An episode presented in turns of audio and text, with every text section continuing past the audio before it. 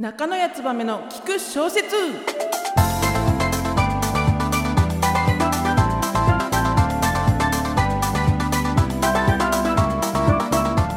こんにちは。起業家インタビュアー文筆家中野谷燕です。中野谷燕の聞く小説始まりました。この番組は中野谷燕が書いた小説を作者自ら朗読し解説する背景を語るという小説を聞いて楽しむ番組です。しばしの間お付き合いくださいませ。それでは第2回スタートです。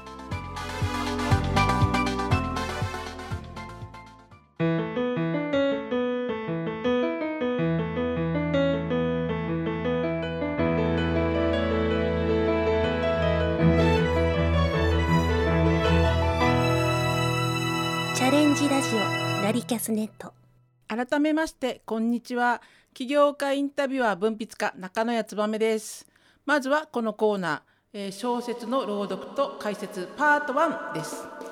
中野谷燕が書いた小説を作者自ら朗読し解説するコーナーです、えー今日の一つ目はラジオを聞いてちょっとだけ勇気がもらえたらいいねっていうお話です。ではお聞きください。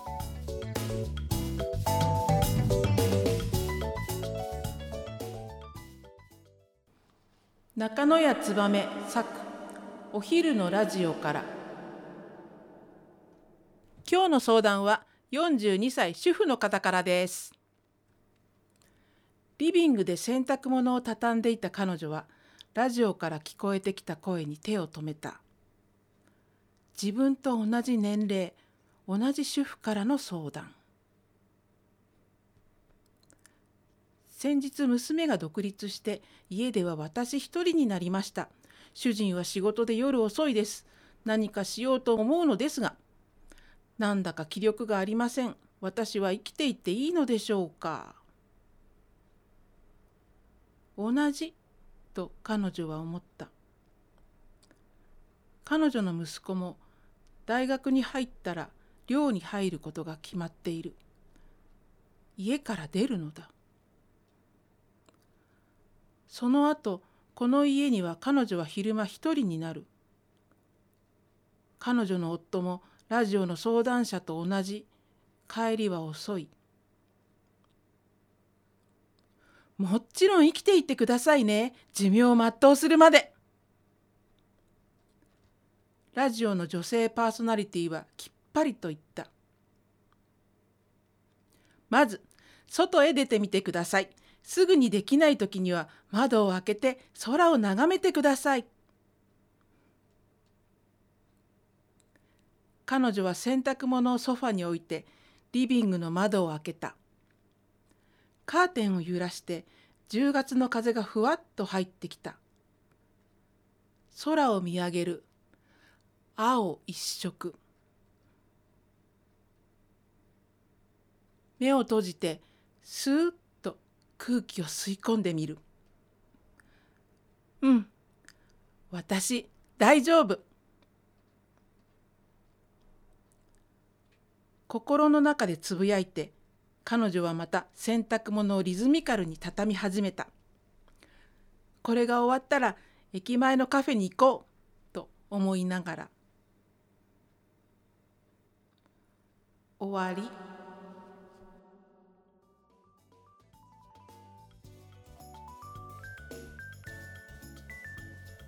中野谷燕作お昼のラジオからでした。さてあの実際に AM 局とかねラジオを聞いていてお悩み相談っていうコーナーよくあるじゃないですか。今本当にお昼に某 AM 局でずっと長くあのお悩み相談やってる方がいらっしゃるんですよ。エッセイストの方で女性の方で私も大好きで私はその方の本の方から入って、えー、とお悩み相談をやってるって聞いてあのラジオを聞き始めたんですね。でお悩み相談前は週1だったはずなんですけどいつの間にかお昼に上がって月金のこう帯になってるっていうだから気がついた時はあの聞くようにしています。ですごいなと思うのはあのなんかこういうふうに今回こう小説に載せ載せたお悩みみたいにすごく深刻なものからあとはえそれどっちでもいいよ頑張ればみたいなすごくライトなものまで本当にいっぱいお悩みが来るみたいなんですよ。それに合わせて何て言うんでしょう重みに合わせてパーソナリティの方ってすごく的確にあの答えを出しているんですね。私そのラジオ番組ですごく印象に残ってるのが、えーと、50歳前後ぐらいの女性の方がなんか職場の一回りぐらい下の年下の男性のことを本当に好きになっちゃってどうしようみたいな相談だったんですね。でまあ大体周りからはダメダメじゃんってそんな人周りぐらい下だしそういえばその方もあのご結婚なさってるから不倫になっちゃってダメじゃんってまさましてそれねあの奥さんの方からなんて。そしたらそういう言い方ではなくてパーソナリティの方はもっと冷静になって考えてみろ。その 50, 50前後の人妻が職場の一回り下の男性にあの本気に好きになったところでおい楽の恋じゃん。気持ち悪いじゃん。冷静になって考えてみてくださいね。ってもう気持ち悪いですよねってはっきり言ったんですねその時に。もうそれが私聞いててすっごいびっくりしてあそんなこと言っちゃうんだって思って聞いてました。でこれ後日談があって、えっと、その翌週翌週ぐらいかな。また同じ相談者の方からメールが来ていて先週のアドバイスありがとうございました。言われて目が覚めました。もうきっぱり、あのー、諦めて、えー、っとやめて普通にこう仕事に行ってますみたいなあメールが来てたんでねなんかそのそこまでに至る納得させられるこう的確な答えを出してらっしゃるそのパーソナリティさんって本当にすごいなと思いましたね。なんかあれ聞いてるとなんかそうそういうパーソナリティになるのもなんかかっこいいなって結局それって答えるために本当に例えばいろいろ調べたりとかしていっぱい背景調べたりとかあと、ね、なんかデータ取るとか小説こんなのあるかなとか調べてると思うんですよ。でまあ大体調べたことって実際採用するのがもう1割2割のはずなんですね。私もこう調べ物してから書くっていう仕事をしてるんですけど本当にあの8割ぐらいは捨てなければいけないあってもしょうがない それ趣旨からちょっとずれてるよねっていうことがあるのでもう大体 8, 8割は捨てることになるんですがその中からもうギュッと絞って出てきたこれがドンピシャたとえどんなに強い言葉でも強い言葉だからこそ納得させられる。で納得させられちゃって事実もう変わったっていうすごい話ですね。ただお悩み相談でやっぱりアドバイスをするってすごく難しいことだと思います。なぜならこう普段の生活している環境とかあの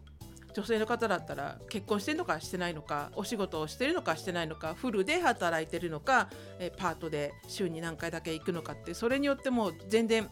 環境も違ってくるので言ったそのアドバイスが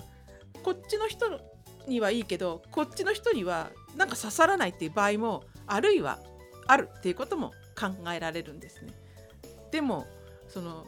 人生やり直しちゃうぐらいの答えを出してるっていうその方はすごいなと思います。で相談私もそう昔30代ぐらいの頃になんでか分かんないんですけど何人かこう恋愛の相談を受けたことがあって全然もう立場も年齢も違う方なんで割とバッサリそれダメじゃんとかね はっきり言ってた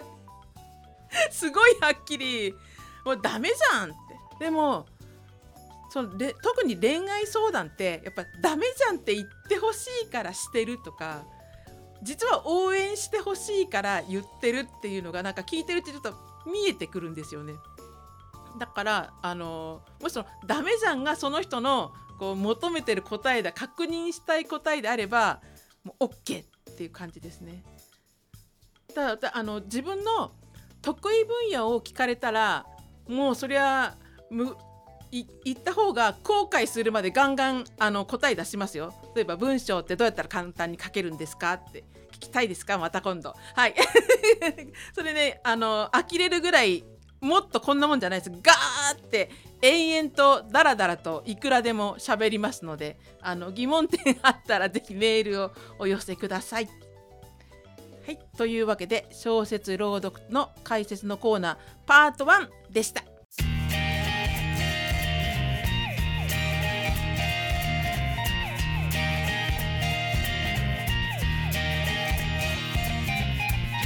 中野谷燕の聞く小説。小説の朗読と解説のコーナーパート2です。中野谷燕が書いた小説を朗読します。今日の2つ目は将来やりたいことを見つけたかもっていうお話です。ではお聞きください。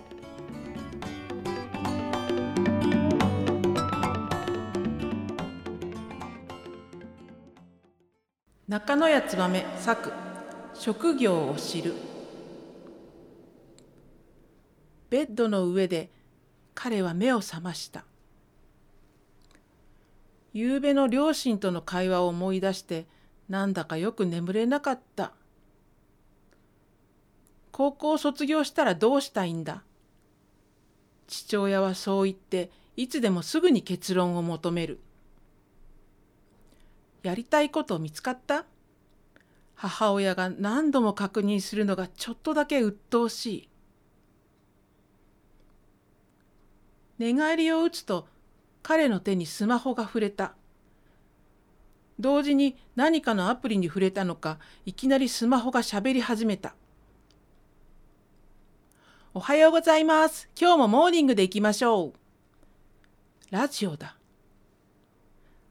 あなたの今日の予定は？メールまたは番組ホームページから気軽に投稿してください。アプリから彼はメールを送ってみた。まだ学校に行くには時間があるので、うとうとする。目を閉じた世界に、両親の顔や先生の顔、教室、図書室、次々浮かんでは消えた。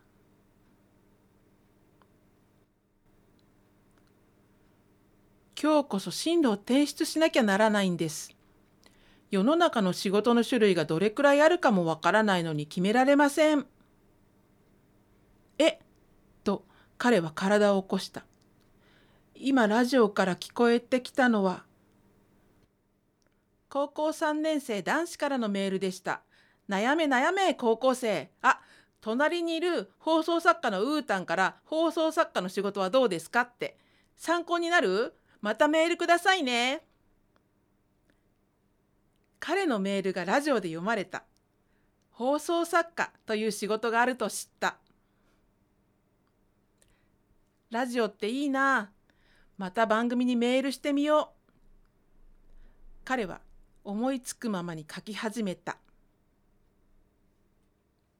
終わり。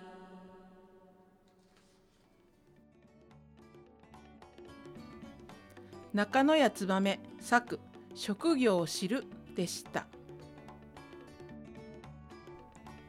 えまたまたお話の中にラジオが登場します。これは高校生でもうちょっと若い男の子ですね。あの高校生とか中学生って今はがき職人ってあるじゃないですか。ラジオにあの投稿して番組中に読まれるっていう。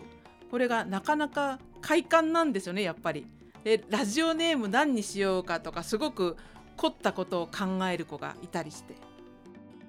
先月かな読んだ小説に佐藤孝子さんの「明るい夜に出かけて」っていうのがあるんです。これ主人公が、えーと、いくつぐらいの子かな？大学た、えーと、中中退っていうか休学してるから21になのかな？その子が実ははがはがき職人だったっていうお話なんですね。で今はいろいろあって大学を休みしていてコンビニでバイトしてアパートで生活しているっていうお話です。でまあはがき職人で結構有名だったらしくてこうコンビニで知り合う人が実はすごいはがき職人だったりではがき職人仲間であのラジオネーム知ってるよみたいななかなかリアルで会うことはないんですけどもあのイベントで会って見かけたよとかあるんですね。でその小説の中に出てくるラジオ番組が本当にリアルに芸人さんがやってるものだったり、えっと、おぎやはぎさんがやってるラジオ番組とかあとなんだっけ男の子が好きなやつまた違う芸人さんがずっとやってるのをこう聞きながらあのメールで送って読まれた読まれないのかとかと今生番組で割と大喜利みたいなものをするのがあるそうなんですよ私あんまりそこ聞いてないんであれなんですけど、まあ、大喜利でこう短いメールをどんどん送っていっぱい来るんですよねそのパーソナリティの手元に。でここからこう選んでいってでラジオネームと一緒に読まれるっていうそういうことをしているらしいです。やっぱりあの人いくつ今日いくつ読まれたとかあの上手なはがき職人だったりとか。ではがき職人っていうとあの私のイメージは私よく聞いたのはやっぱりうん十年前なんで 当時はメールもなく本当にはがきを一生懸命書いてその1枚のはがきの中に心地よく収めて送って読んでもらうっていう。で一生懸命送っていると、えパーソナリティにも名前を覚えられ番組スタッフにも覚えられでいずれこう声がかかって放送作家としてなるっていうねあのもう今いらっしゃいませんけど永六輔さんとかそういう感じだったんですね。高校生の頃からこうまさにはがき職人はがきを書いて送ってそれが面白いから、採用されて、ね、でスタッフだったのが表で喋るようになったっていう。まあそこまでみんながみんないけるわけではないですが ちょっとすごすぎる例ですがなんかはがき職人ってちょっと憧れませんか？で私も一時期ラジオをちょこちょこちょこ聞いてる時期がありましてでラジオってもうほぼ24時間どこの曲でもやってるんです夜中でも。で私がたまたま朝早く起きてたまたまあのパソコンでね今ラジコみたいのがあるので6時ぐらいからね聞いてたんですよ。その番組は、えーとまあ、情報番組なんですけど俳優さんがパーソナリティやってる番組ででなんかなんかこんなことないですかみたいなあの問いかけがあったんでやっぱパソコンで聞いて利点ですよね。すぐメールを打てるんですよ。そしたらすぐ次のコーナーから送って5分後ぐらいにそれがあの読まれたんですね。本当に短い今日なんとかしますみたいな感じだったんですけどであ読まれた。っ てその時あれですよ。あの中野やつをめって名前出してないです。ちゃんとラジオネームでなんか違うのを考えてでも私には分かるっていう考えて出したらすぐ読まれてああそうかやっぱり電波に乗るってすごいいいなと思いました。はい。なので今のあの職業を知るの主人公の男の子も今日ちょっと出したら読まれちゃってで放送作家っていう仕事があるって知ったんですよもしかしたら彼ははがき職人への道から放送作家っていうあの憧れを現実にしていくかもしれないしまた全然違うジャンルでお仕事を自分に合ったものをね見つけていくかもしれないしそれは分かりませんけれどもでもね一回やって楽しかったらまたやってみましょうよ。で壁に当たったらその時また知識を得たりとかね自分で勉強したりとかあるとあのステップアップ自分でスキルアップできると思います。あのやらないで後悔するよりやって後悔した人が後悔した方が絶対いいと思います。で確固たるこう目的があってなんかそこに向かってやっていくのでしたら失敗したらやり方変えればいいんですよね。失敗したってことはそのやり方があなんか方向性違ってたんだってやり方は間違ってたんだっていうこうテストの一つなので違うって分かったんでじゃあ次はこういうやり方してみようとか分かんなかったらあの誰かに聞いてみようとか。結構ね聞くと私最近思うんですけど本当に素直に教えてくださいとかお願いできますかって言うと大抵の方は本当に「えそんな教えてもらっていいの?」ぐらいにすごい丁寧にお返事をくださいます。私最近こうインタビューを始めているのでインタビューさせていただけませんかっていうとかなりの方がもう快くもう全然いいですよ私ではでその後にどなたかご紹介していただけないで「てんてんてんてん あ全然いいですよ」ってすごくあのおっしゃっていただけるんでそこもですね本当に思ってるんだったらちゃんとお願いしてみようと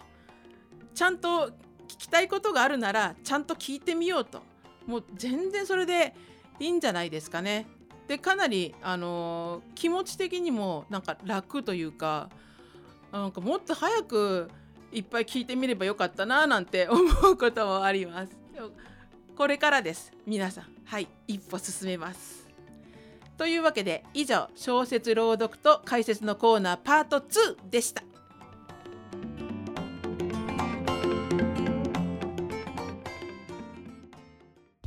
エンディングです。第2回いかがでしたでしょうか？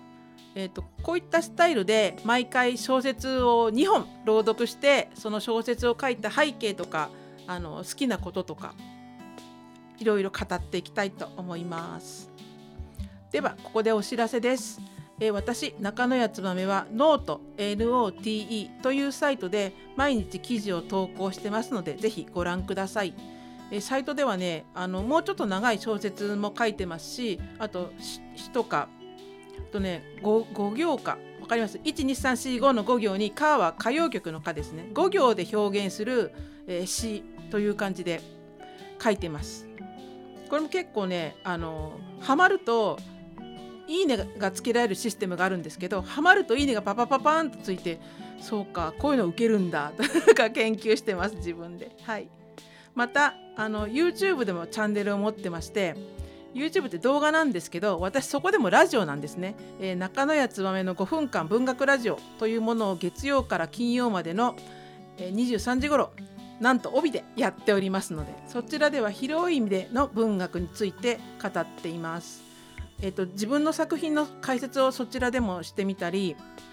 あとあそうそう本についても好きな本についても語ってます。ここがいいとかものすごい熱弁熱量高くあの語ってますので是非この番組と合わせてお聴きくださればと思います。またこの番組ではあなたからの感想をお待ちしています。とはねこんな小説が読みたいとかねリクエストもぜひお寄せください。感想はこちらのメールアドレスにお願いします中野やつばめ2018アットマーク gmail.com です、えー、スペルはですね NAKA NOYATSUBAME で数字で2018アットマーク gmail.com です。